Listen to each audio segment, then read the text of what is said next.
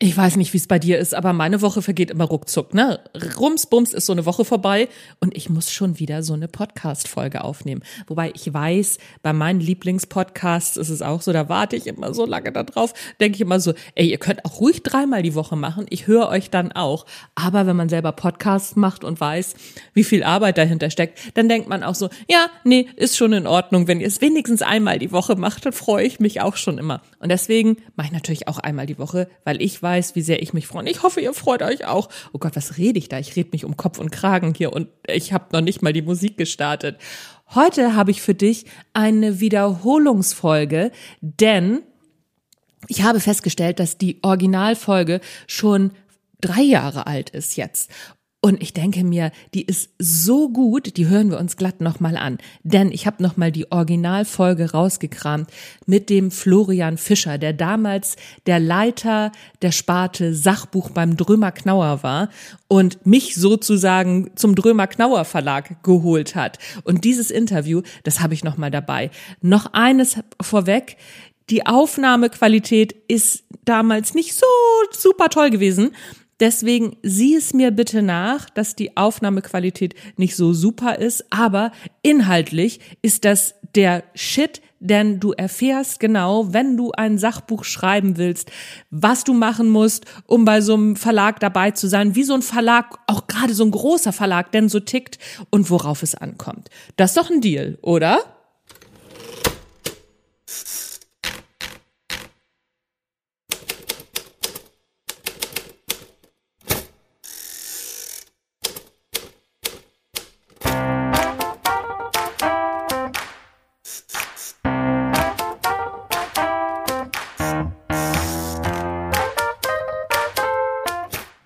Moin zusammen und herzlich willkommen beim Erfolgreich Schreiben Podcast. Ich habe jetzt in der Vorankündigung so viel gequatscht.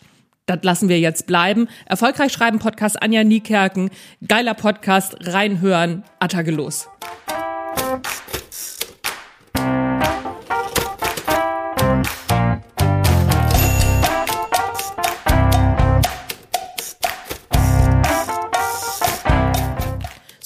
Bevor wir jetzt reinspringen, noch eine schnelle Ankündigung. Nächste Woche am 20.11. und am 23.11. gibt es das kostenlose Live-Webinar mit mir von der Idee zum Sachbuch beziehungsweise in drei Schritten zum Sachbuch. Da erzähle ich dir die ersten drei Schritte zum Sachbuch, das, worüber ich jetzt mit dem Florian gleich spreche, beziehungsweise vor drei Jahren schon gesprochen habe.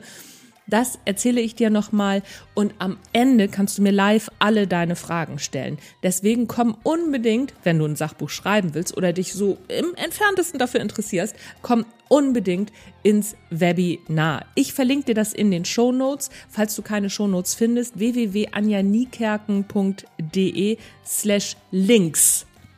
Da findest du alle Informationen, beziehungsweise da kannst du dich eintragen. Du bekommst sofort den Webinar-Link und nach dem 23., also nach dem zweiten Webinar, gibt es auch eine Aufzeichnung. Deswegen, auch wenn du da zu den Zeiten keine Zeit hast, es lohnt sich auf jeden Fall. www.anjaniekerken.de slash links oder halt die Shownotes. So, ähm, dass die Aufnahmequalität nicht so gut war vor drei Jahren und dass ich da noch nicht so podcast-fit war, das habe ich dir erzählt, oder? Beziehungsweise Aufnahmefit. Podcast hatte ich da ja schon gemacht, aber Aufnahmen, oh, da lerne ich auch immer noch, wenn ich ganz ehrlich bin. Das ist noch nicht so mein Ding.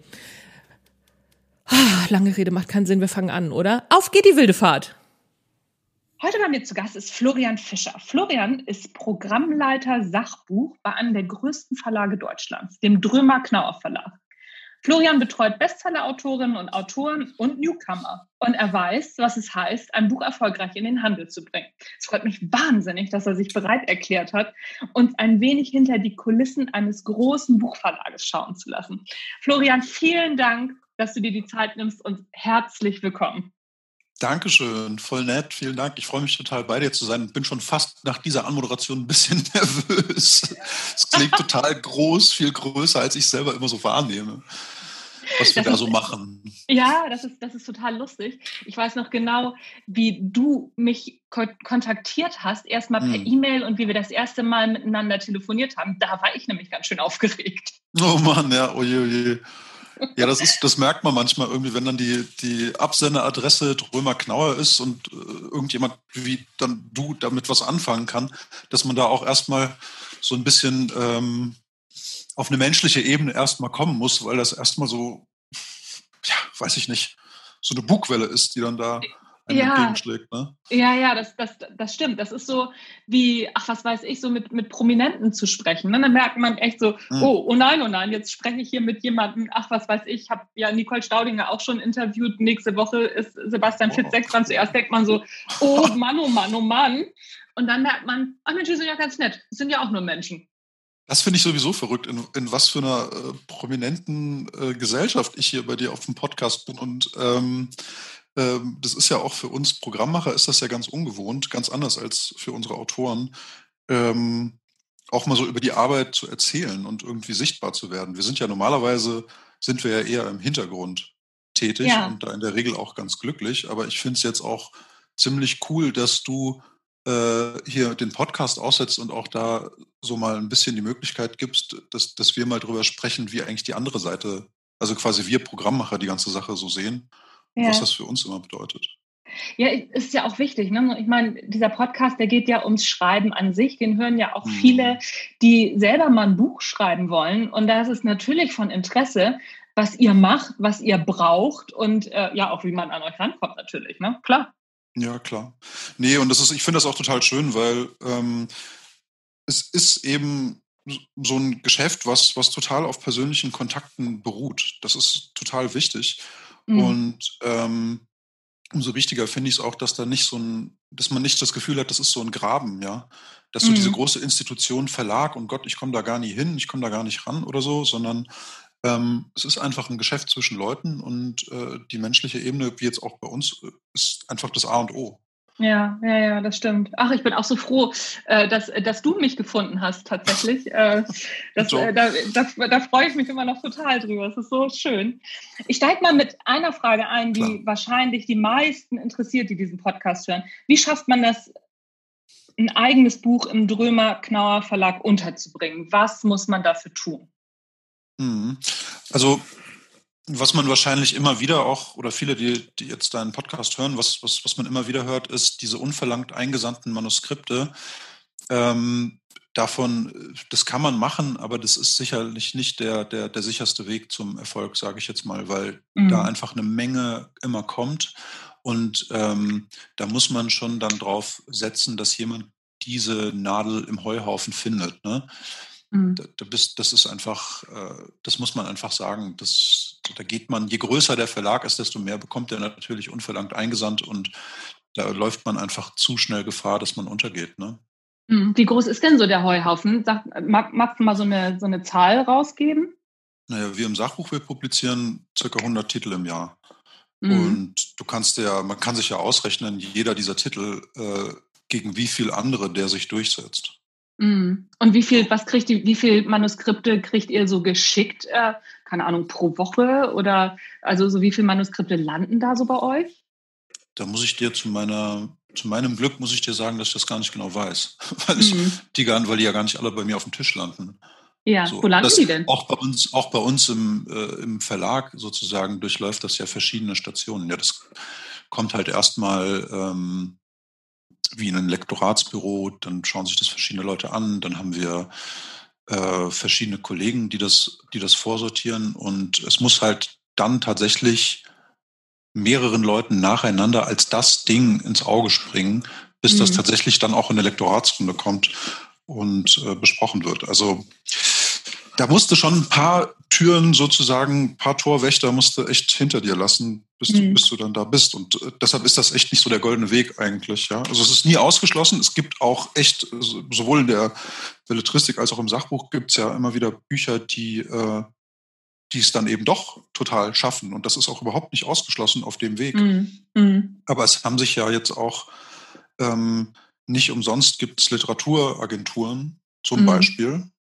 ja. ähm, die dann sozusagen als ein erster Filter fungieren und die auch im besten Fall mit verschiedenen Verlagen gute Kontakte haben und auch wissen, was passt wohin und wer sucht was und wie muss es dann aufbereitet sein, damit es die Leute auch überzeugt. Und als Verlag äh, ist es dann natürlich schon so, dass du ja auch mit Agenturen zusammenarbeitest, weil du weißt, okay, die sieben vorher aus und die wissen genau, was wir brauchen.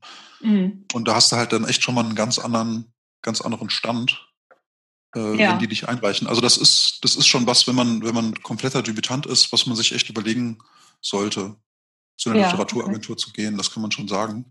Ja. Und gleichzeitig gucken wir natürlich auch ganz proaktiv vom Verlag immer stärker und immer mehr, und das machen auch alle, äh, in die sogenannte Kaltakquise zu gehen. Mhm. Dass wir, wir wissen ja, was wir brauchen, was wir wollen, was wir suchen. Im Zweifelsfall wissen wir das. Manchmal auch nicht. ähm, äh, und, und suchen halt aktiv danach und sprechen die Leute an, so wie jetzt in unserem Fall eben auch. Ja. Ähm, da bin ich auf dich zugekommen, weil ich gesehen habe, äh, du hast halt ein, ein, ein, gutes Thema und vor allem, das ist der zweite wichtige Punkt, wo man, zumindest wenn man Sachbuchautor oder Autorin sein möchte oder werden möchte und man arbeiten sollte, ist die eigene Plattform. Also du kannst das tollste, du kannst das schönste Buch haben, wenn du aber nicht äh, die Mittel und Wege sozusagen für dich schon mal bereitgestellt hast, um auch gehört zu werden und gesehen zu werden, dann, dann bringt es dir im Zweifelsfall nichts, ja. Mhm. Das, ist ja. Das ist ja auch so ein Punkt. Also da bist du, ähm, dann bist du schon Autor und hast dein Buch und dann bist du aber schon wieder die Nadel im Heuhaufen, weil einfach ja. so viel erscheint, ja. Und, und, und, und Visibility, Sichtbarkeit, das ist, das ist bei uns im, im äh, Verlagsgeschäft ist das das A und O. Und gerade als Debütant ist es halt so, du hast im Zweifelsfall noch keinen riesigen Namen und ähm, dementsprechend bleibt auch nicht jeder an dem Namen sofort hängen. Und dann musst du, musst du echt gucken, dass du das, was wir halt Plattform nennen, hast. Und das mhm. kann, kann ja ganz, ganz, ganz unterschiedlich sein, ne? was das dann mhm. ist. Also mhm. da gibt es kein One-Fits-All, sondern das, das ist mit, mit für jeden Autor ähm, muss das authentisch, organisch wachsen. Ja. Ja, okay. Oh, ja, sorry, gut. war eine lange Antwort auf eine kurze ja, Frage. Nee, nein, nein, nein, alles gut. Also so, wir, wir haben ja auch ein bisschen Zeit, äh, von daher äh, passt ja. das schon. Ähm, was die Plattform anbelangt, also so, du sagtest ja auch, also so die, die Art und Weise der, der, der Plattform, das, das ist jetzt zweitrangig. Was, was würdest du denn sagen, wäre eine gute Plattform? So als Beispiel einfach mal. Ja, ich meine, schau bei dir jetzt ganz konkret. Du hast ähm, Du bist als Speakerin unterwegs, du hast deinen mhm. dein, dein vorherigen Podcast schon gehabt, du hast einen sehr, sehr, sehr coolen Blog, auf, der ja sozusagen dann auch der, der Ansatz war, äh, aus dem ja. dann auch das Buch heraus entstanden ist, der eine Eintrag da.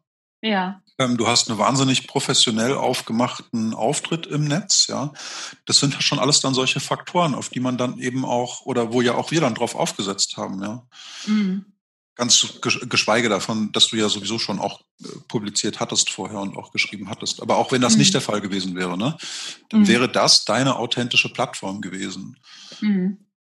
mhm. Okay, verstanden. Das ist ja auf jeden Fall schon mal was. Wenn jetzt aber doch jemand sagt, so, okay, komm, ähm, ich gehe jetzt mal den Weg über die, weiß ich nicht, zehn Hürden, die da zu mhm. nehmen sind und sende ein Exposé ein oder doch lieber ein ganzes Manuskript. Was ist sinnvoller? Das kann man nicht, das, das, das, das, kann man fast nicht allgemeingültig sagen. Das kommt wirklich total drauf an, ja.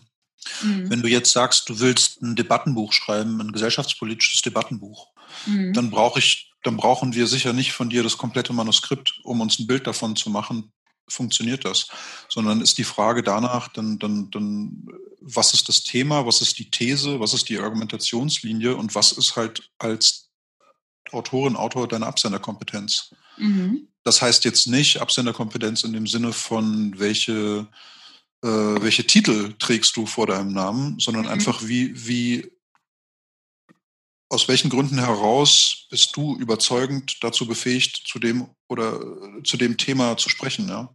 Mhm.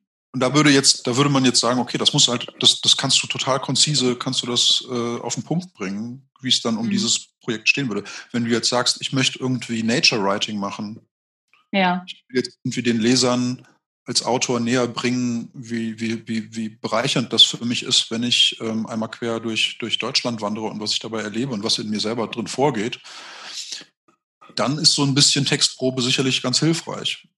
Mhm. Weil du dann auch wiederum deine Kompetenz ja daraus ziehst, wie gut und äh, du in die Introspektive gehen kannst und dann da auch drüber schreiben kannst. Das lässt sich eben in einem kurzen Exposé nur bedingt darstellen. Ja. ja, okay. Also Exposé, also wenn Exposé, dann auf jeden Fall mit Beispielkapitel, oder? Ist, also Leseprobe ist auf jeden Fall immer gut, weil wir auch im Sachbuch ja nie nur nach Thema gehen, sondern auch einfach danach können die Leute schreiben. Gar keine mhm. Frage. Ich meine, bei dir ist es jetzt zum Beispiel speziell so, du hast halt Themen, die, die, die jeden von uns irgendwie auch angehen und in unserem Alltag auch ähm, äh, beschäftigen. Und gleichzeitig hast du ja auch eine gewisse Stilistik, mhm. die sozusagen äh, auch mal eine bittere Pille soft runtergehen lässt, weil du es halt mit Humor und mit guten Beispielen machst. Ne? Mhm. Also das ist ja, wenn du jetzt einfach nur sagst, so äh, Leute, ich, ich schreibe jetzt ein Buch, ähm, wie man kein Arschloch ist, dann mhm.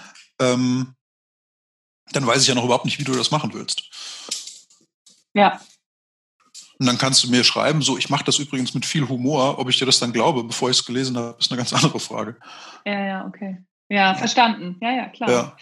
Das, das macht auf jeden Fall Sinn. Was würdest du denn insgesamt sagen, was, was zeichnet für dich ein gutes, bleiben wir mal beim Sachbuch, ein gutes Sachbuch aus? Ähm, also allererster Punkt Authentizität, ja.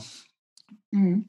Das, wenn das, ob das jetzt eine Biografie ist von irgendeinem Promi oder was, oder ob das eine, ein Debattenbuch ist, oder ob das Lebenshilfe ist oder ja, wegen Nature Writing oder sonst was. Wenn das aufgesetzt ist, die ganze Kiste, dann wird das der Endkunde jedes Mal merken. Mhm. Das kriegst du nicht, kriegst du nicht verkauft. Mhm. Also davon bin ich, bin ich wirklich total überzeugt. Die Authentizität, das ist das, was es, was es total braucht. Und das ist das, was wir dann halt auch immer abklopfen. Ne? Mhm. Ähm, sagen, wer möchte mir hier was erzählen und wieso ist das denn eigentlich so? Wie kommt die oder derjenige denn da zu seinem Thema? Und oder ist das jetzt einfach nur Promi X sagt, ich hätte auch gerne ein Buch? Mhm. mhm. So. Wobei, also ich sag mal so, Promi X sagt, ich hätte auch gern mal ein Buch, gibt es ja auch ganz schön viele. Mhm. Wie, wie, kriegst du da, wie, wie, wie kriegst du das raus, dass, dass das wirklich nur so ein Promi X hätte gerne mal ein Buch und lässt das vielleicht, also die meisten werden ja dann auch nicht von den Promis geschrieben, sondern werden, werden dann mhm. ja vielleicht auch von Ghostwritern geschrieben. Da gibt es ja viele am Markt. Wie, wie, findest, wie ja. findet man das raus? Ja, das ist ja schon echt nochmal auch eine spezielle Kiste. Wenn ich jetzt sage, der Haupt-USP, also der, der Haupt-USP nennt man bei uns immer so die, die, die Hebel, mit denen man die Verkaufsargumente eigentlich, Unique Selling ja. Point. Ja. Ähm, ah, sorry, verdammt, mein Handy klingelt. oh. Okay, ähm, Podcast 101, mach dein Handy aus. Wieder was gelernt. Guck mal hier, ey. Siehst du mal, wir Programmmacher, wir sind einfach nicht gewohnt, so in der Öffentlichkeit zu stehen. Das ist ja völlig alles, fürchterlich. Alles gut, guck mal, meint es aus. oh Mann, ey, ich mach das hier mal. Ich mache das hier mal direkt äh, lautlos. So. Du, ich war eine Kollegin aus dem Lektorat. Nee, lass das mal drin. Ich, das war eine Kollegin aus dem Lektorat, da werde ich das nachher sagen, du. Hast du mich jetzt hier angerufen? Nein. Äh, wo waren wir denn? Ähm, bei prominenten Absendern. Bei prominenten Absendern. Genau, ähm, und bei Ghostwritern, ne? Also so, wo dann genau. irgendwie auch so ein, so, ein, so ein Knick irgendwie dann, ja. dann drin also, ist. Also, wenn, wenn jemand, ähm, wenn jemand prominent genug ist, und das kann man jetzt verstehen, wie man möchte. Ne? Also Prominenz mhm. ist, das, das kann irgendein Influencer sein, das kann natürlich auch irgendwie ein Politiker sein, das kann sonst ja. woher kommen, diese, diese mhm. Bekanntheit. Ähm, wenn jemand eine gute Geschichte hat, die sich in einem Buch erzählen lässt, muss der sich nicht dazu berufen fühlen oder muss auch nicht äh, befähigt sein dazu, die selber zu erzählen. Das ist ja überhaupt mhm. kein, äh, kein Hindernisgrund, weshalb man dann eben auch mit Ghostwritern zusammenarbeitet, die einfach sehr gut Stimmen einfangen können und auf Papier ja. bringen und sich ja. Leute eindenken können. Und das A und O bei einem echt guten Ghostwriter ist eigentlich immer, dass er ein ziemlicher Menschenfreund ist und mit den Leuten halt so gut umgehen kann, dass die sich öffnen. Ja, ah, okay. Ähm, da kommt dann wiederum, in so einem Buch kommt dann da die Authentizität her, dass jemand sich jenseits dieser öffentlichen Persona beginnt zu öffnen und man das schafft, das auf Papier zu bannen, ja. Mhm. Ähm, also an dem Punkt käme halt da dann diese Authentizität irgendwie her, dass ich was, dass ich da wirklich was, was, was, was mitnehmen kann für mich. Mhm. Was ich vorher von dem oder derjenigen noch nicht wusste. Mhm. Okay. Ja. Dass so praktisch, dass die Geschichte im Vordergrund steht. Ne? Das ähm, setzt ja auch eine super Qualität vom Ghostwriter auch voraus, dass der oder die ähm, eben wirklich diese Geschichte zum Leben erweckt, oder? ist halt, also wenn, wenn du davon überzeugt bist, dass du gut schreiben kannst und das merkst, dann ist das ja auch eine mögliche Karriere, ne? Das muss man sich ja mhm. auch klar machen. Mhm. Man denkt immer, okay, ich, ich schreibe gerne irgendwie, ich, ich möchte Bücher schreiben und dann muss ich Autor werden. Das gibt es auch andersrum. Also das kann für manche, das ist einfach eine Typfrage, ne? Für manche ist das auch irgendwie ein bereicherndes Arbeiten. Mhm, klar. Und ähm, ist, ist, ist für uns als Verlag, ist das, ist das in einem Bereich irgendwie, ist das auch wichtig. Mhm. Aber es, es kann ja auch nicht, also es ist schon am Ende des Tages ist es so, dass es ein Nischenmarkt ist, Sachen, mhm. die geghostet werden. In der Regel ist es schon immer noch so, Leute, die einfach was zu sagen haben und die das im, in Form von Text auch sagen können. Mhm. Ja, ja, ja. Ich meine, das ist letztendlich ja wahrscheinlich auch die spannendste Kombination, oder? Ja, ja, unbedingt. Auf jeden Fall. Mhm. Was machst du eigentlich, wenn du merkst, so mitten, mitten im Prozess, oh, äh, da, da steckt jemand fest und irgendwie, äh, wir, haben, wir haben uns hier gerade festgefahren. Was, wie, wie gehst du damit um? Ja, im besten Fall erstmal ähm, wieder auf diese, die, die menschliche Ebene mit Autorinnen und Autoren kommen. Also das, ähm, das ist das A und O, dass du, dass du ein gemeinsames Verständnis und ein gemeinsames Ziel davon entwickelst, was du am Ende haben möchtest. Also ein Buch ist ja auch ein Produkt und wir sind auch Produkter, wenn man das so möchte, mhm. ähm, die gemeinsam mit den Autoren da was erarbeiten, was gut funktioniert, was wofür die Leute am Ende Geld ausgeben wollen. Mhm. Mhm. Und ähm, das heißt ja aber nicht, dass man die intrinsische Motivation von Leuten, über das zu schreiben, was ihnen am Herzen liegt, nicht absolut ernst nehmen muss. Mhm. Weil wenn ich dir jetzt sage, du musst dein Buch wirklich ganz anders schreiben, Anja, ne, bist du so weit, bis du sagst, das ist nicht mehr mein Buch, dann kann ich es ja völlig vergessen, weil es ja genau, dann ist, fällt's ja, das ist ja der Griff ins Klo, dass du dann, dass es dann eben nicht mehr authentisch ist. Dann ist es ja nicht mehr dein Baby, so dein Buch. Mhm. Wie soll das, wie sollst du das dann, wie sollst du das dann überzeugend äh, nach außen tragen? Hm, hm, okay. Ja, also ja, da klar, sind wir also, im besten Fall sind wir eigentlich quasi Geburtshelfer ja, ja, ja, okay, das, äh, das macht natürlich Sinn. Ich nehme nochmal so dieses Geburtshelferbild auf. Ja. Was machst du denn, also äh, wenn, wenn die Wehen einfach nicht schneller kommen wollen und äh, aber die Geburt jetzt tatsächlich irgendwie für, weiß ich nicht, den 1. Januar angesetzt ist? Was, was machst du denn dann? Also was ist denn dein, dein Wehenmittel sozusagen? Also ja, es, vielleicht ist es gar kein so schlechtes Bild, weil ich, ich, bin, ich bin ja auch Vater. Ich, ja, ich weiß. Wenn, wenn das, ja, ähm, das, das, das, das, das kommt, wenn es kommt. Also ähm, natürlich hat man als Programmmacher auch eine Verantwortung gegenüber einem Haus, dass man Verlässlichkeit ähm, herstellt, weil ja bei uns ganz viele Rädchen ineinander greifen und viele mhm. auf, wir alle aufeinander angewiesen sein. Echt ein gutes und ein erfolgreiches Buch ist am Ende eine Teamleistung von so vielen verschiedenen Leuten mit so vielen verschiedenen Expertisen und, und, und Betätigungsfeldern, ähm, dass das einfach der, der Vorteil bei, bei gut laufenden Verlagen ist, dass das eine geölte Maschinerie ist, wo eins ins andere greift. Und da sind natürlich verlässliche Termine dann auch was ganz Zentrales. Mhm. Aber am Ende des Tages kann alles so gut ineinander greifen, wie es will. Wenn der Text dann grottig ist, dann hilft es halt auch nichts. Mhm. Also das, das ist schon auch das Selbstverständnis, glaube ich, von, von allen, die bei uns arbeiten, ist, dass wir auch äh, Qualität verlegen wollen. Ne? Und wenn ein Autor sagt, so, es, es, es tut mir leid, ne? ich, ich habe gedacht irgendwie, dass das wird laufen, es läuft und läuft und läuft einfach nicht, dann, ja, dann ist man manchmal im Zweifelsfall besser beraten, was zu schieben oder um, umzudenken. Ja. Aber es passiert eigentlich selten. Das muss man echt sagen, es passiert eigentlich selten. Ja. Ah, okay. Ich habe ja äh, vor kurzem mit äh, Nicole gesprochen, mit Nicole Staudinger. Und äh, die erzählte mir, dass sie erstmal immer so tolle Ideen hat und sagt, ja, komm, und das machen wir. Und dann schreibt sie los und dann kommt sie ganz woanders raus und sagt, äh, okay, sorry Leute, aber das Buch ist jetzt doch ganz anders geworden. Mhm. Wie, wie, macht ihr das denn? Weil ich kenne ja euren Prozess und weiß ja, ne, so wie weit im Voraus ihr schon den Vertrieb einschwört, wie weit im Voraus ihr schon, Klar. ach, keine Ahnung, die Titel habt und, und, und. Was, was, wie macht ihr das denn? Ist ein dynamischer Prozess, kann man nicht anders sagen. Also wir, ähm, ich kann, ich kann ja, ob jetzt dir oder der Nicole Staudinger, ich kann ja auch nur anfangs mit ihr eine Idee entwickeln oder wir machen das natürlich noch in, in größeren Runden eigentlich gemeinsam dann eine Idee entwickeln, was kann denn das Buch sein? Aber wenn dann jemand anfängt zu schreiben und merkt, ich komme in eine andere Richtung, mhm.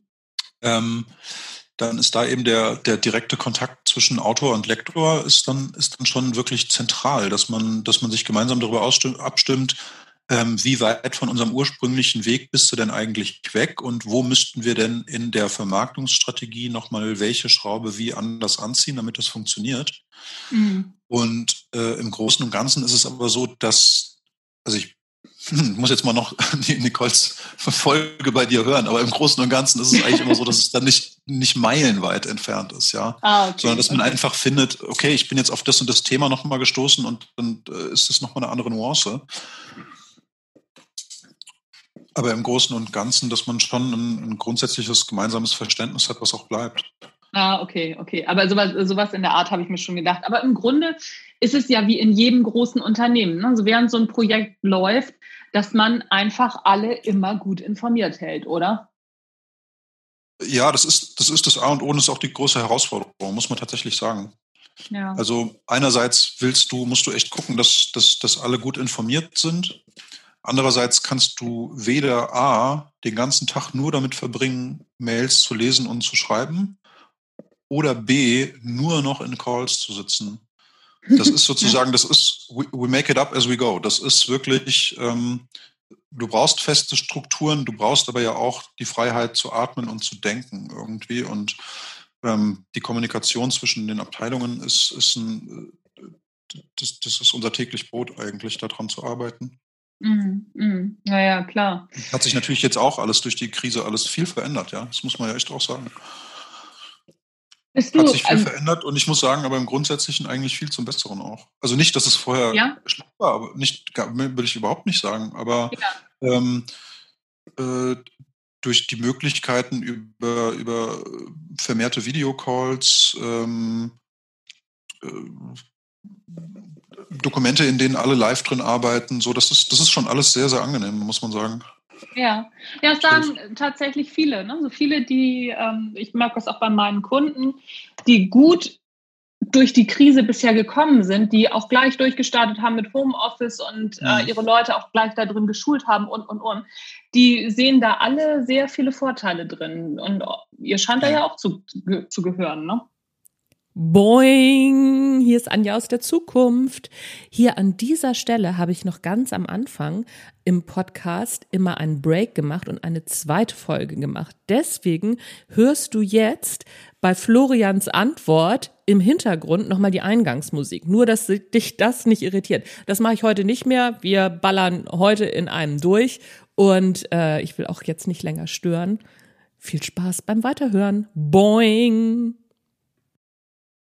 Ja, es hat sich, glaube ich, jetzt, also ich weiß nicht, ich habe da nicht so die Einsicht in andere Verlage, wie es bei denen läuft, aber ähm, es zeigt sich einfach, wenn du vorher schon gut aufs äh, digitale Vernetzen und, und digitale Arbeiten eingestellt warst, wie sehr sich das jetzt auszahlt. Mm, mm, naja, klar. Also, also wir, wenn, wir, haben da, wir mussten da bei weitem nicht von Null starten, sondern wir ja. waren eigentlich schon ganz gut aufgestellt und konnten darauf jetzt aufbauen. Das war echt äh, eine schöne Erfahrung. Mm, das war cool. Machst du jetzt ja, mehr Homeoffice als früher? Deutlich mehr, ja klar, auf jeden Fall. Du, wir sind ja auch, wir sind ja als, wir sind ja als Verlag auch in, ins, ins Homeoffice gegangen und äh, gehen jetzt vorsichtig Stück für Stück wieder zurück in den Verlag und ähm, auch da gibt es, glaube ich, wie bei den allermeisten Branchen, gibt es nicht die eine Lösung, die auf einmal jeder im Kopf hat, sondern man, wir, wir, wir tasten uns voran. Ja, mal gucken, wo die, wo die Reise hingeht. Ne? Also so alles, ja, alles was gut ist, bleibt, was schlecht ist, kann wieder weg. Würde ich absolut unterschreiben wollen. Ja, ja. Ja, also auch, es, es gibt, also ich höre das auch von Kollegen und mir selber geht das auch so. Es gibt Dinge, die, die funktionieren im Verlag besser und es gibt Dinge, die funktionieren im Homeoffice besser. Das ist weder ja, das eine noch das andere ist der goldene Weg, sondern irgendwie die Mischung macht's. Ja, ja, ja, das stimmt. Ich arbeite ja selber sehr, sehr viel von zu Hause und alleine. Und ich muss sagen, ich habe früher ja auch im großen Unternehmen gearbeitet. Ich vermisse schon den Austausch mit Kollegen. Also so, äh, ne, so mhm. mal in die Küche gehen und einen Kaffee mit Kollegen ja. trinken oder mal im, im, anderen Büro vorbeizugucken. Das vermisse ich schon sehr. Das äh, unterschätzt man, glaube ich. Und jetzt durch Corona wissen das, glaube ich, viel mehr Leute zu schätzen, dass sie das haben. Total, ey, das waren so schöne Momente jetzt in den letzten Wochen, wenn man wieder im Verlag auf Kollegen getroffen ist, mit denen man sich dann einfach mal so ein bisschen ratschen konnte. Das ja. war ganz toll. Ja, ja. Das, also auch wenn man die, auch wenn man die dann täglich irgendwie am Videocall hat, aber das ist dann schon nochmal was anderes. Ja, es ist was ganz anderes, wenn man jemanden eins zu eins vor sich hat, das stimmt. Also ich freue mich auch gerade, dass ich wieder Coachings machen kann, die eins zu eins sind und nicht immer hier durch die Ah ja, ja echt geht das? Live ja, und in ja, Farbe? Ja, ja, oh, das, ja, das geht wieder. Ja, ja, das geht wieder. Also ich habe die ersten Coachings jetzt wieder, ähm, darf man ja wieder machen. Und das ist wirklich, ähm, ich habe auch die erste Lesung letzte, vorletzte Woche gehabt. Uh, vorletzte yeah. Woche habe ich das erste Mal aus äh, Die Kunst kein Arschloch zu sein ha. live gelesen. Ich hatte ja noch nicht eine Live-Lesung daraus. Jetzt hatte ich sie, ja, ja. Vorsicht, Werbung. ja, aber nee, voll gut. Ja, Total was? gut. Ist ja echt super. Ja, ich hast, auch. Du vorher deine, hast du vorher deine Coachings dann auch per Videocall gemacht? Ja, einige und einige sind auch tatsächlich erstmal ganz abgesagt worden. Also so die, die Trainer- und Coachbranche hat schon, also muss, muss man einfach so sagen, hat schon sehr darunter gelitten und leidet auch noch darunter, ne? weil vieles auch jetzt fürs zweite Halbjahr einfach abgesagt wird. Das ist, wie es ist. Ne? Da muss man, mhm. muss man gucken, dass man sich irgendwie anderweitig beschäftigt. Ich mache zum Beispiel einen neuen Podcast. yes. Oder, ne, so, oder dass, dass man wieder noch mal ein Buch schreibt oder sonst irgendwas. Aber das, das ist jetzt halt so. Aber es läuft langsam wieder an. Man merkt jetzt so, es geht, geht wieder bergauf. Das ist ja auch ganz schön. Aber das finde ich echt super, weil da sind wir halt echt auch wieder bei dem Punkt äh, Plattform. Ähm, du machst halt weiter und überlegst dir irgendwie den nächsten Schritt. Was kann ich jetzt machen? Wie kann ich, ähm, wie kann ich das alles, was ich sonst mache, noch weiter unterstützen? Und dann ist jetzt der neue Podcast, finde ich, ist eine mega gute Idee einfach, ja. Ja, ja, und vor allen Dingen, also ich merke auch tatsächlich gerade, ähm, so oft ist es ja so, dass, dass man durch so, so, so gezwungene Dinge, dass man da ja ganz, ganz neue Türen aufgemacht kriegt. Ich merke gerade, wie wahnsinnig viel Spaß mir das macht. Also das mhm. ist, äh, und ich spreche jetzt auch mit Kollegen, ja eben auch aus dem Verlag, also darüber sind ja auch ganz viele Kontakte entstanden, das, wo ich denke so, ach wie cool, sonst hätte ich mit denen gar nicht geredet, weil ich ja mit ganz anderen mhm. Sachen beschäftigt wäre. Und ähm, ja hab so auch ganz, kriegst so ganz neue Einsichten, auch wie man Romane schreibt. Ich habe mit Monika Bittel ja auch schon gesprochen. Mhm. Das ist wirklich, also die hat ja wirklich richtig viel über Schreiben zu sagen. Das war richtig ähm. toll, das Gespräch. Ja, ja, oh, toll, klasse. ich bin voll gespannt. Ja, ja, ja, also das, äh, das, das wird schon richtig gut. Du hast mir übrigens ja mal erzählt, also ich hoffe, dass ich das noch richtig im Kopf habe. Normalerweise merke ich mir sowas ganz gut, dass du auch mal für Belletristik tätig warst. Ja, ja.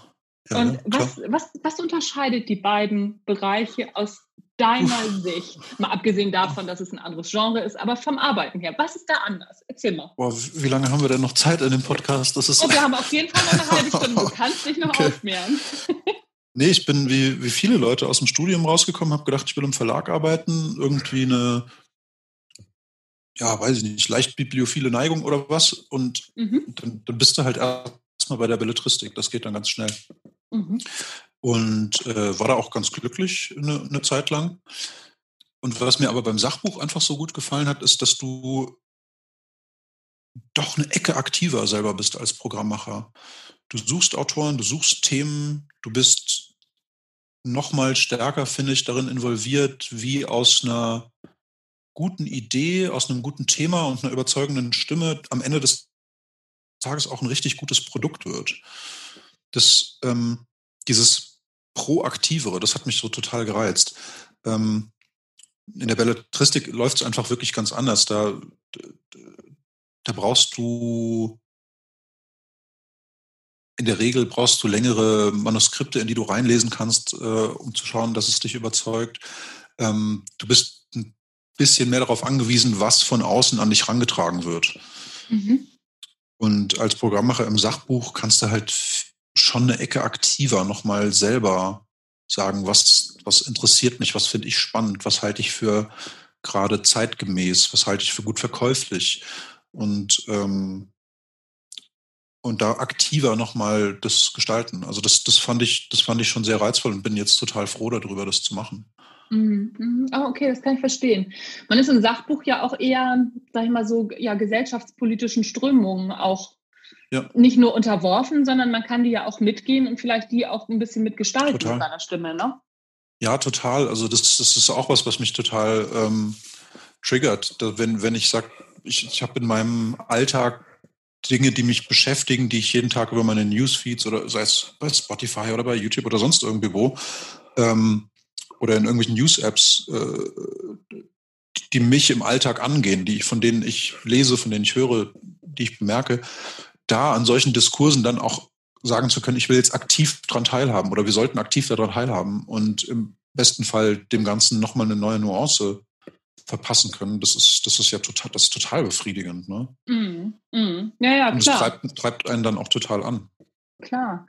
Wie ist denn das ähm, so aus, aus deiner Erfahrung, was die Belletristik anbelangt? Es gibt ja mittlerweile so wahnsinnig viel Self-Publishing und auch wahnsinnig mhm. viel nicht so gute Sachen. Ähm, findet man da nicht, ist, ist das nicht so, so das Thema für Belletristik-Lektoren oder Programmmacher, dass sie sagen, okay, komm, ich gehe mal eine Runde da fischen? Ich denke sicher, auf jeden Fall. Also auch die Kollegen aus der Belletristik ähm, betreiben ja Kaltakquise. Ja. Ähm, und das würde ich jetzt mal darunter fassen, ne? dass ich aktiv rausgehe und gucke, wo finde ich denn Leute, die, die eine tolle Stimme haben und die toll schreiben können. Und da sind natürlich, äh, denk, vermute ich jetzt mal nur, Self-Publisher auch einer der Pools, in denen man mal so sich umschaut. Mhm. Ach, du hast es damals nicht gemacht. Also du warst, was da, oder war, war das Self-Publishing noch nicht so, so alt bist du doch Ja, das kann doch. ist, doch nicht, ist doch nicht steinalt, aber so ein paar Jahre ist das doch her, dass ich in der Belletristik war. Und äh, da, da ging das gerade erst so richtig äh, steil. Also, Ach so, da ging das erst los. Ja, ich weiß ich jetzt gar nicht, aber also für, für mich ging das da los. Ach ich will keinen kein Anspruch auf, auf, auf Allgemeingültigkeit jetzt hier erheben. Ähm, ja. Aber da war das, äh, da war das noch lange nicht so ein Thema wie heute, so könnte man es vielleicht sagen. Okay, aber das ist ein guter, guter Anknüpfungspunkt. Social Media, Bloggen, Self-Publishing, äh, dadurch hat sich ja auch für die Branche einiges geändert. Wie wirkt sich das denn auf klassische Bücher aus?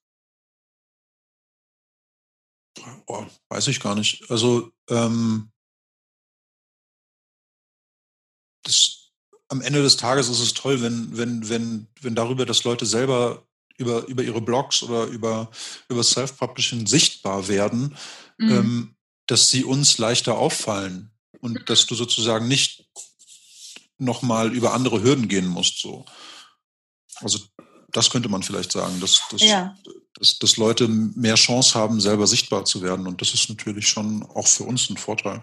Ja, ja, das stimmt.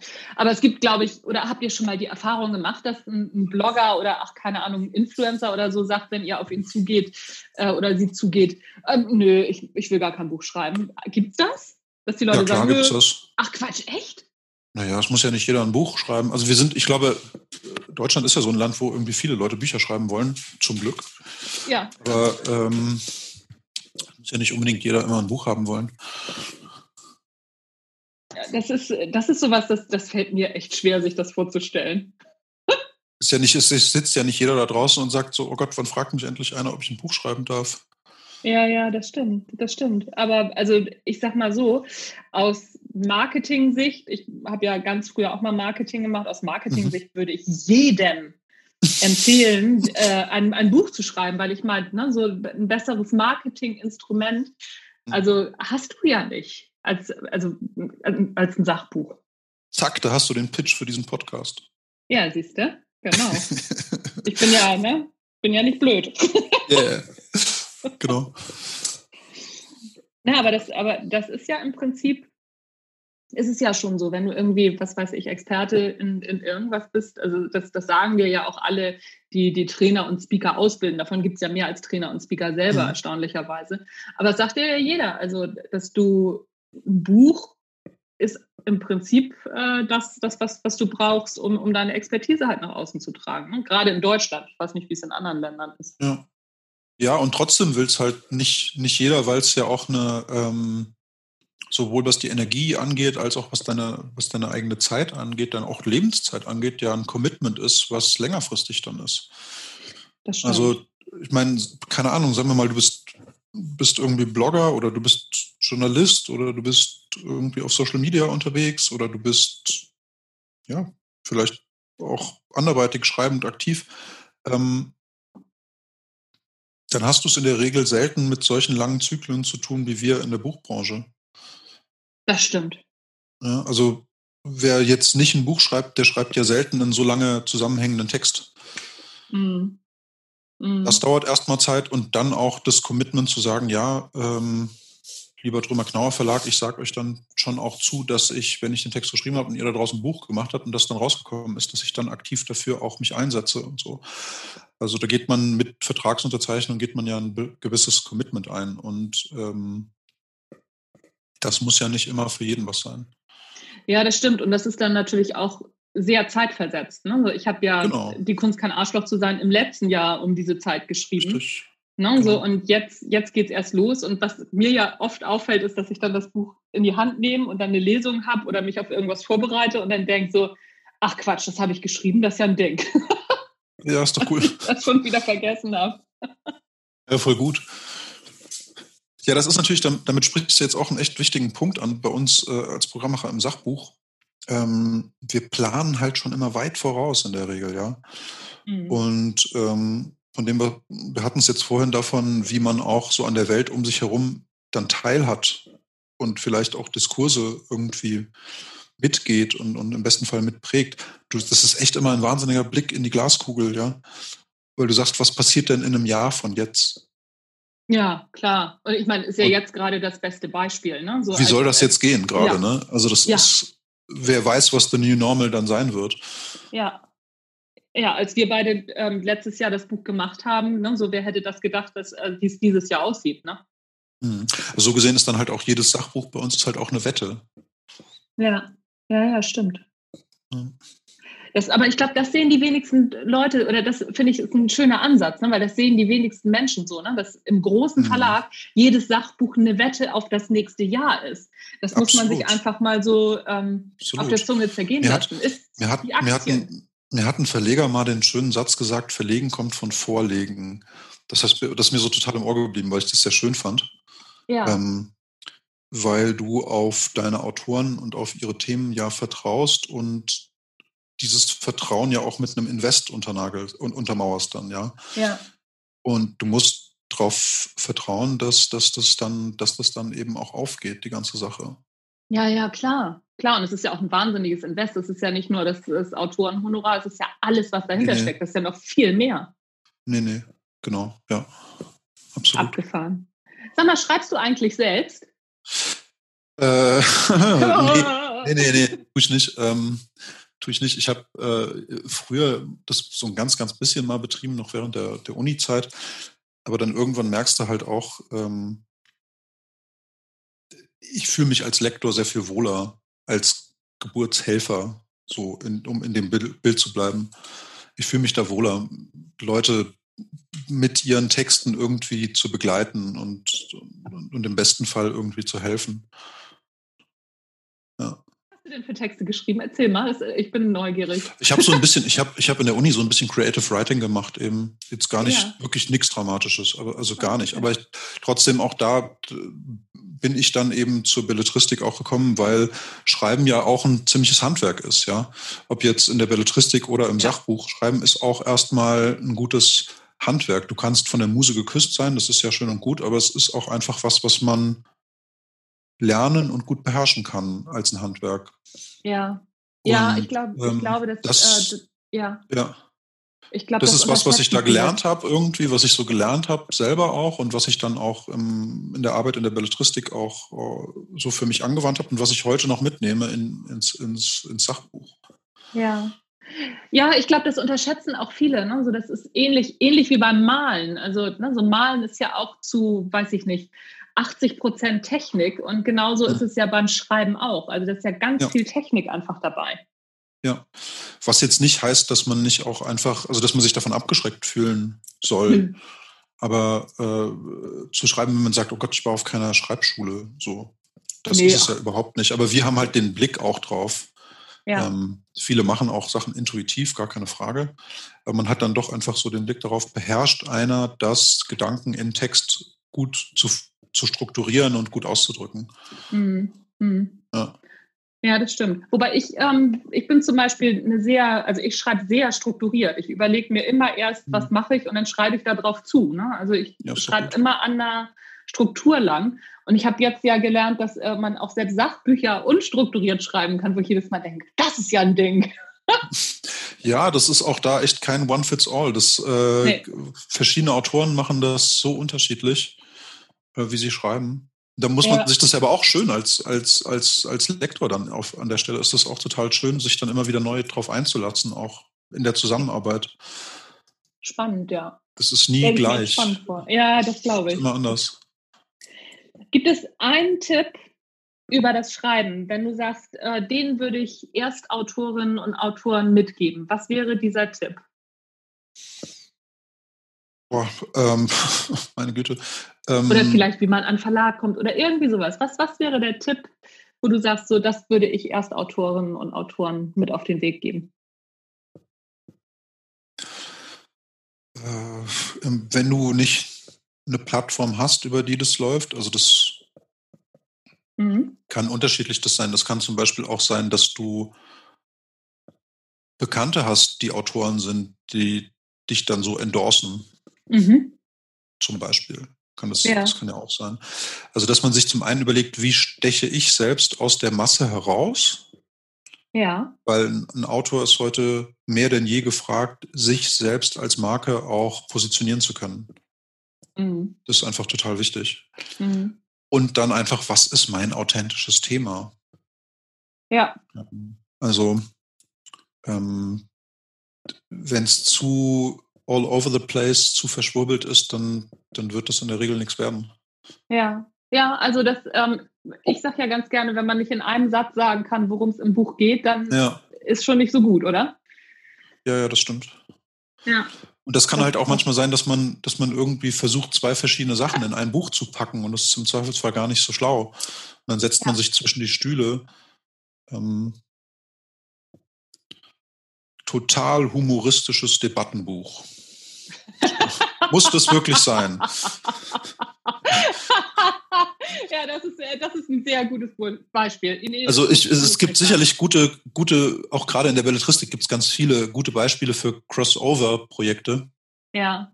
Aber am Ende des Tages musst du dir einfach auch klar machen, dein Buch ist ein Produkt und bei einem Produkt ist eine klare Absender-Empfänger-Kommunikation des A und O. Du musst, ja. dein Buch muss einem Menschen, der das kaufen soll, sehr klar kommunizieren, was es ist und warum der dafür Geld hinlegen soll. Ja, guck mal, das ist doch eine Aussage. Das, äh, das sollten sich erst Autoren klar machen. Das finde ich gut. Das lassen wir so hm. stehen. Das finde okay. ich super. Perfekt. Spitz. Schwein gehabt. Doch noch geschafft. Sehr gut. Welche drei Bücher haben dich am meisten beeindruckt und warum?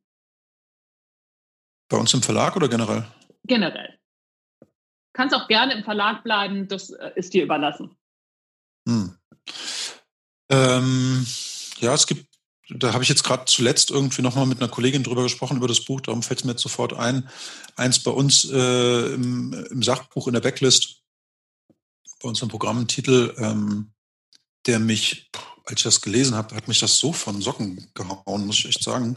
Vom Azad Kudi, Die Stille vor dem Schuss. Das mhm. ist ähm, äh, die Geschichte von einem ähm, kurdischen Sniper im Kampf gegen den IS.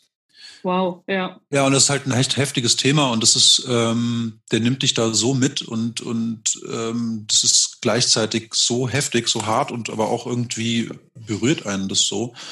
Das fand ich, ähm, fand ich enorm. Und das hängt halt damit zusammen, dass das, dass das ein sehr hartes Thema ist, aber einfach eine wahnsinnig überzeugende Stimme im Text. Mhm. Okay. Ja, so. ja klingt, äh, klingt gut. Das war schon stark, muss man sagen. Das war ja jetzt erst eins. ja, okay. Ja, ja. ja, und dann so aus der, aus der, aus den letzten paar Jahren ähm, ein Buch, was ja auch für uns in der, in der, ähm, in der Sachbuchbranche für viele auch ein äh, in, in so, ein, so, eine Benchmark ist, muss man wirklich den, den Kollegen neidlos zugestehen. Ähm, der Homo Deus ja. vom, vom Harari ist, ist mhm. einfach auch so ein Wissensbuch, das mir so wahnsinnig viel über meine Welt, über die, über die Welt generell und, und meinen Platz da drin erklärt hat, auf so eine angenehme Weise, dass man wirklich ja. sagen kann, Chapeau, ja. Ähm, mhm. da, da, das ist wirklich mal eine Benchmark. Ganz, ja, ganz toll. Ja, Harari ist sowieso gut. Ich habe hier auch eine kleine Geschichte der Menschheit stehen. Ähm, Gucke ich gerade drauf. Das sind ja. wirklich super Bücher, sehr empfehlenswert. Absolut. Ich auch. Mhm. Absolut. Und jetzt Nummer drei, nochmal ein ganz anderes. Ähm, das war für mich, das ist, ich glaube, da war ich sogar noch Schüler, als ich das gelesen habe. Das war so eins der ersten Sachbücher, die mich so krass gepackt haben. Ähm, das war damals äh, Scar Tissue, die Autobiografie von Anthony Kiedis, von dem von ja. dem Frontsänger von, mhm. von Red Hot mhm. Chili Peppers. Ich habe damals auch voll viel Chili Peppers so gehört und ähm, das, das hat mir so eine totale Welt eröffnet, weil ich den einfach als Musiker wahnsinnig gut fand und als Typ. Und mhm. dann auf einmal in dem seiner eigenen Stimme nochmal so, auch so eine krasse Geschichte von dem zu lesen. Mhm. Also, okay. das fand ich schon auch ganz, ganz stark, weil ich auf einmal gemerkt habe, boah, das hat ja mit, das hat ja irgendwie total viel äh, mit meinem Leben gerade zu tun, weil halt die Red Hot Chili Peppers so viel mit meinem Leben zu tun hatten in dem Moment. Ja. Ach, witzig. Naja. Und dann war das so also eine neue, das war da so, ein, so, eine neue Ebene, die sich da so für mich eröffnet hat, so ein echtes Erlebnis. Ja, ja das habe ich mir aufgeschrieben, Scar Tissue, kenne ich, also und auch die Stille vor dem Schuss kommen auf meine, auf meine Liste. Kennst du das? Cool. Hast du auch so ein, so ein, so ein Stapel Bücher? Ich bestelle mir ja dummerweise auch immer sofort die Bücher. Ich habe im Moment ist fast der Stapel Bücher, ich gucke mich mal gerade um, die ich noch lesen will, höher als der, den ich schon gelesen habe. Geht dir ja. das auch so? Äh, total. Total, ey, du als, als, oh, wenn du im Verlag arbeitest, bist du halt echt im Candy Shop, gell? Ja. Das ist schon ganz schön schlimm. Und äh, zack, äh, werden zu Hause die Regale voller und voller. Und ähm, da muss man schon echt auch immer wieder mal aussortieren. Ja, Aber ist auch egal. Dann stehen die Bücher halt da und warten halt einen Moment lang drauf, gelesen zu werden. Das macht ja gar nichts. Stimmt. Ähm, so wie du, weiß ich nicht, wenn du ein paar Weine im Keller stehen hast oder sowas, irgendwann kommt dann schon der richtige Moment. Ja, wobei beim Wein, ähm, die, die halten bei mir nicht so lange. okay. Ich habe auch keine Weinsammlung im Keller. Ich wollte das nur als Bild jetzt mal so total sophisticated hier anbringen. Ja, passt. Äh, passt schon. Nee, wir, sitzen ja, wir sitzen ja als Verlag in München. Das ist eine Bierstadt. Ja, siehst du, äh, hast eine gute Ausrede. Ne? genau. Ja. Puh, schon wieder davon gekommen. Ja, siehst du. Welches Buch liest du gerade? Boah, jetzt kommt echt der Guilty Pleasure hier, pass mal auf. Ähm, das, ich habe das bei uns, ist tatsächlich wieder so eins, ich habe das bei uns im Verlag gefunden. Mhm. Und also meistens ist es so, dass man ja verschiedene Bücher parallel liest. Oder mir, also bei uns, bei mir ist das eigentlich oft so, dass ich verschiedene Bücher parallel lese.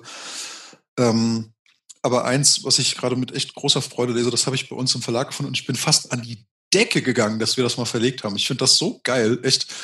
Ähm, das habe ich, äh, ich glaube, bei uns in der Küche habe ich das gefunden stand das von einem Kollegen, der das, glaube ich, ausgemistet hatte. Ein belletristischer Titel, ein Roman von, den hat Trömer Knauer verlegt Anfang der 90er, glaube ich. Und das so, jetzt ist, mal die Katze ohne, aus dem Sack. Ohne, ohne, ohne, ohne, Mist, das ist die deutsche Erstausgabe von Jurassic Park. Noch unter dem, Ach, Titel, noch unter dem Titel Dino Park. Ich finde das so herrlich. Ich finde das so großartig. Und ähm, ich habe so ein, bei mir ist halt, ich bin ja, ich bin ja Jahrgang Mitte 80er, bei mir ist so 90er mhm. Jahre so der totale Retro-Flash. Okay. Und das, das, spielt da einfach völlig rein bei mir gerade. Ich habe jetzt die ganze echt, Zeit. Ist ja. gar nicht so gealtert, der Text. Das kann man total geil lesen noch. Das ist echt, also. Abgefahren. Ich habe jetzt die ganze Zeit gedacht, du sagst sowas wie bis zum Morgengrauen oder irgendwie sowas. Äh, hat auch seine Leser, hat halt auch seine Leser. Ich bin es jetzt nicht, aber das, oh, das will da gar, ich will da überhaupt nicht drüber urteilen, gell? Also ich will da gar nicht drüber urteilen. Jeder, jeder soll das lesen, was ihm gefällt. Naja, klar, klar. Also ich habe auch, ich habe ein Buch, ich weiß gar nicht, ob du, ob du das kennst. Das war, ich, ich glaube, das war in den 70ern oder 60er wahrscheinlich schon. 60er, 70er Jahre war das mal so die, ähm, ja, es war so, so bis zum Morgengrauen-Reihe in den 60er, 70ern. Mhm. Die Angelique-Bücher. Sagt dir das was? Das ist auch, also es sind so Frauen äh, so von, weiß ich nicht, irgendwie um Ludwig den, den 14. Sonnenkönig oder 16., keine Ahnung, da drumrum. So eine ganz kitschige Serie. Und das sind hm. so, also sind echt Schinken. Und davon gibt es, glaube ich, zwölf Stück oder so. Und das haben, okay. hat meine Mutter damals gelesen und ich habe das dann natürlich auch äh, in der Pubertät angefangen zu lesen. Und eins von diesen Angelique-Büchern steht immer noch bei mir im Schrank. Großartig. Das geht ja auch nicht weg. Angelique und, und der König. So, und, und ist das dann auch so richtig juicy oder was muss ich mir da ja, vorstellen? Ja, natürlich, natürlich. Also so, es ist irgendwie okay. so, ähm, so ein bisschen, bisschen Softporno und na Logo. War seiner Zeit total voraus. ja, und, und oder vielleicht gab es das auch schon immer. Vielleicht ist ja auch E.L. James jetzt gar nicht so neu, ich glaub, das, glaube, das gab es schon immer. Also so in den mhm. 60ern, 60ern, 70ern, warum denn nicht? In dieser Flower Power Bewegung, das waren dann die, die Hausfrauen, die sich noch nicht so befreit hatten, die das dann gelesen haben. Finde ich fast das total. Sowieso so, das ist sowieso so ein totales Thema bei uns im, im, im Verlagswesen irgendwie, dass ganz vieles einfach äh, als Wiedergänger daherkommt. Ja, klar. Das ist wahrscheinlich lange nicht nur bei uns im Verlagswesen so, das ist ja überall so, aber wir merken das auch total. Klar, klar. Oder auch, also wir haben damals die, ähm, die Vampirromane, Mensch, wie hießen die denn noch? Die sind auch mit äh, Tom Cruise und Brad Pitt wurde das einmal verfilmt, von Anne Rice. Wie, heißt, äh, wie, hießen die denn noch? Ja, klar. Äh, Mensch, wie das hieß war, das denn? Das war zu unserer Zeit, war das, äh, war, war das total hip. Hm. Wie hießen die denn noch? Weiß ich auch nicht mehr. Aber äh, das, das war da der letzte Schrei. Da redet heute auch kein, kein Mensch mehr von. Aber warte mal, ab hm. zehn Jahre noch, dann ist das wieder en vogue. Vampire kommen bestimmt immer wieder. Vampire gehen immer, oder? Weiß ich nicht, ob die immer gehen, aber ich glaube, die haben immer wieder wiederkommende Phasen. Ja, ja, ja, wahrscheinlich, wahrscheinlich. Und Science Fiction, ne? Das wechselt sich wahrscheinlich so ein bisschen ab, oder? Das kann schon sein, aber da muss ich ja jetzt echt sagen, das ist jetzt ja leider gar nicht mehr so mein Turf. Ja, Weil das ist nee. ja dann echt Belletristik. Wo ja. ich die auch, die Kollegen dann schon hin und wieder auch mal ganz ordentlich beneide, muss ich sagen. Ja? Naja, weil, weil so also gut, Science Fiction ist in vielerlei Hinsicht bestimmt bei, bei vielen Autoren mehr als jetzt reine Genre-Literatur. Da wird ja ganz viel auch verhandelt an, an Fragen. Aber ja. wenn wir jetzt mal so über klassische Genre-Literatur sprechen, das habe ich, als ich noch in der Belletristik war, total auch genossen, weil das ja so eine gewisse Verlässlichkeit hat. Also man genießt das ja nicht nur als Leser, weil man sagt, ich weiß ungefähr, was ich kriege und hier ist der neue Twist und es ist irgendwie gut erzählt. Ja. Aber es ist irgendwie so eine angenehme Sicherheit, die aus so einer so einer Verlässlichkeit kommt, dass ich da weiß, was ich kriege. Das ist auch als Programmmacher ist das eine schöne Sache. Ja, ja, stimmt. Naja, gut, du weißt, als Leser weißt du halt einfach, ähm, in welcher Welt du dich da jetzt gerade bewegst, ne? Hm. Also wenn du jetzt ein, wenn du ja. jetzt ein Regionalkrimi gelesen hast, irgendwie aus einem bestimmten Bereich, ob es jetzt von der Nordsee ist oder aus dem Alpenland, ja. und du findest das gut und dann weißt du, ach komm, hier liegen noch fünf andere irgendwie, dann ist es ja ein schönes Gefühl, sich nicht immer wieder komplett von 0 auf 100 drauf einstellen zu müssen, sondern du weißt, das will ich jetzt und das kriege ich jetzt auch. Ja, oder auch wenn, wenn du ähm, Figuren wieder triffst. Ne? Ich finde ja Andreas Föhr, finde ich ja auch so großartig. Mhm. Das, ähm, ne, so seine Figuren, die immer wieder zu treffen. Und ähm, ich finde die so sympathisch. Da freut man sich immer, wie alte Bekannte mhm. wieder treffen. Mhm. Ja, schön. So, ne? so, so ist das Gefühl. Boah, apropos alte Bekannte, alte Bekannte wäre. Einen muss ich jetzt noch sagen, ey. Ja, los. Ein, ein, ein absolutes Erweckungserlebnis für mich als, als, als, als Leseerlebnis. Ja. Das war die Hanya Yanagihara mit Ein wenig Leben, hieß das im Deutschen. Ähm, A Little Life im Original, weil das war echt ein Buch mit Figuren. Boah, die habe ich noch ganz lange noch mit mir rumgetragen. Die haben mich so, das, das ist ja manchmal bei einem guten Buch so, dass du die Figuren, dass die dich einfach die werden so für, zu Familienmitgliedern für eine Zeit. Ja, ja, das stimmt. Ja, das, das, stimmt. Ja, das, das, hatte ich tatsächlich, als ich ähm, das zweite Mal die Buddenbrooks gelesen habe. Das erste Mal in der Schule fand ich die Buddenbrooks ganz schrecklich, wie jeder, ja, ne? so dazu klar. gezwungen, äh, kein Bock drauf. Und dann habe ich irgendwann, das ist noch gar nicht so lange her, vor fünf oder sechs Jahren, habe ich die Buddenbrooks nochmal gelesen und habe gedacht, wie cool ist das denn? Und ich fand wow. diese Figuren so groß. Ja. Ne, so diesen einen Bruder, der, der, der Hypochonder ist und äh, der, der eine Sohn, der, der das Ganze übernehmen soll und nicht aus seiner Rolle mhm. rauskommt. Also, Hammer, hammermäßig. Ganz ja. cool. Du, aber dann, dann schreib doch mal die Jana Gehara auf deine Liste. Und, ja, und wenn du die gelesen hast, dann, dann reden wir noch mal, weil ich glaube, das, das, das, das, das steht dir noch mal bevor. Alles klar, Jana Gihara habe ich mir aufgeschrieben. Florian, das war ein wunderbares Gespräch. Ich danke so. dir sehr, dass du dir die Zeit genommen hast. Es hat Total sehr gern. viel Spaß gemacht. Ja, hey, vielen, vielen Dank, dass du mich hier eingeladen hast. Ich find, bin ja fast schon rot angelaufen, als du mich das gefragt hast, in dieser doch äh, prominent besetzten Runde deiner Gäste irgendwie auch eingeladen zu sein. Das fand ich, äh, fand ich sehr lieb von dir. Vielen Dank. Ach, das hat wieder Spaß gemacht, nochmal dieses Interview mit Florian anzuhören, weil ne, so jetzt auch beim zweiten Mal schneiden höre ich das natürlich auch nochmal alles durch. Und ich denke, da ist wirklich richtig viel bei, wenn du dein erstes Sachbuch oder vielleicht auch deinen ersten Roman schreiben willst. Ich erinnere noch mal daran, wenn du dein erstes Sachbuch jetzt so so ein bisschen im Hinterkopf hast, dann komm am 20 oder am 23.11., also nächste Woche, ins Webinar in drei Schritten zum Sachbuch. Das Ganze kannst du, ja, oder kannst mitmachen, ins Webinar kommen unter www.anjanikerken.de slash links. Dann schicke ich dir sofort, wenn du dich dort einträgst, dann trägst du dich auf die Warteliste für den Online-Kurs von der Idee zum Sachbuch ein und ich schicke dir sofort den Link zum Live-Webinar. Keine Sorge, die Warteliste ist unverbindlich, ne? so du kaufst nicht sofort eine Heizdecke kann sein, dass du dir später noch eine Heizdecke kaufst, aber das glaube ich nicht. Da geht's eher ums Buchschreiben und nicht um Heizdecken. Das war's von mir für heute. Das war der Erfolgreich Schreiben Podcast. Mein Name ist Anja Niekerken. Ich hoffe, es hat dir gefallen. Du bleibst mir gewogen. Und wenn du Ideen hast für Interviews oder Themen, die ich mal beleuchten soll, im Content Marketing, Sachbuch schreiben, Bloggen, Newsletter schreiben, Hütz mit dem Mütz, dann schreib mir an fragen.anjanikerken.de. Ich freue mich. Tschüss, bis zum nächsten Mal.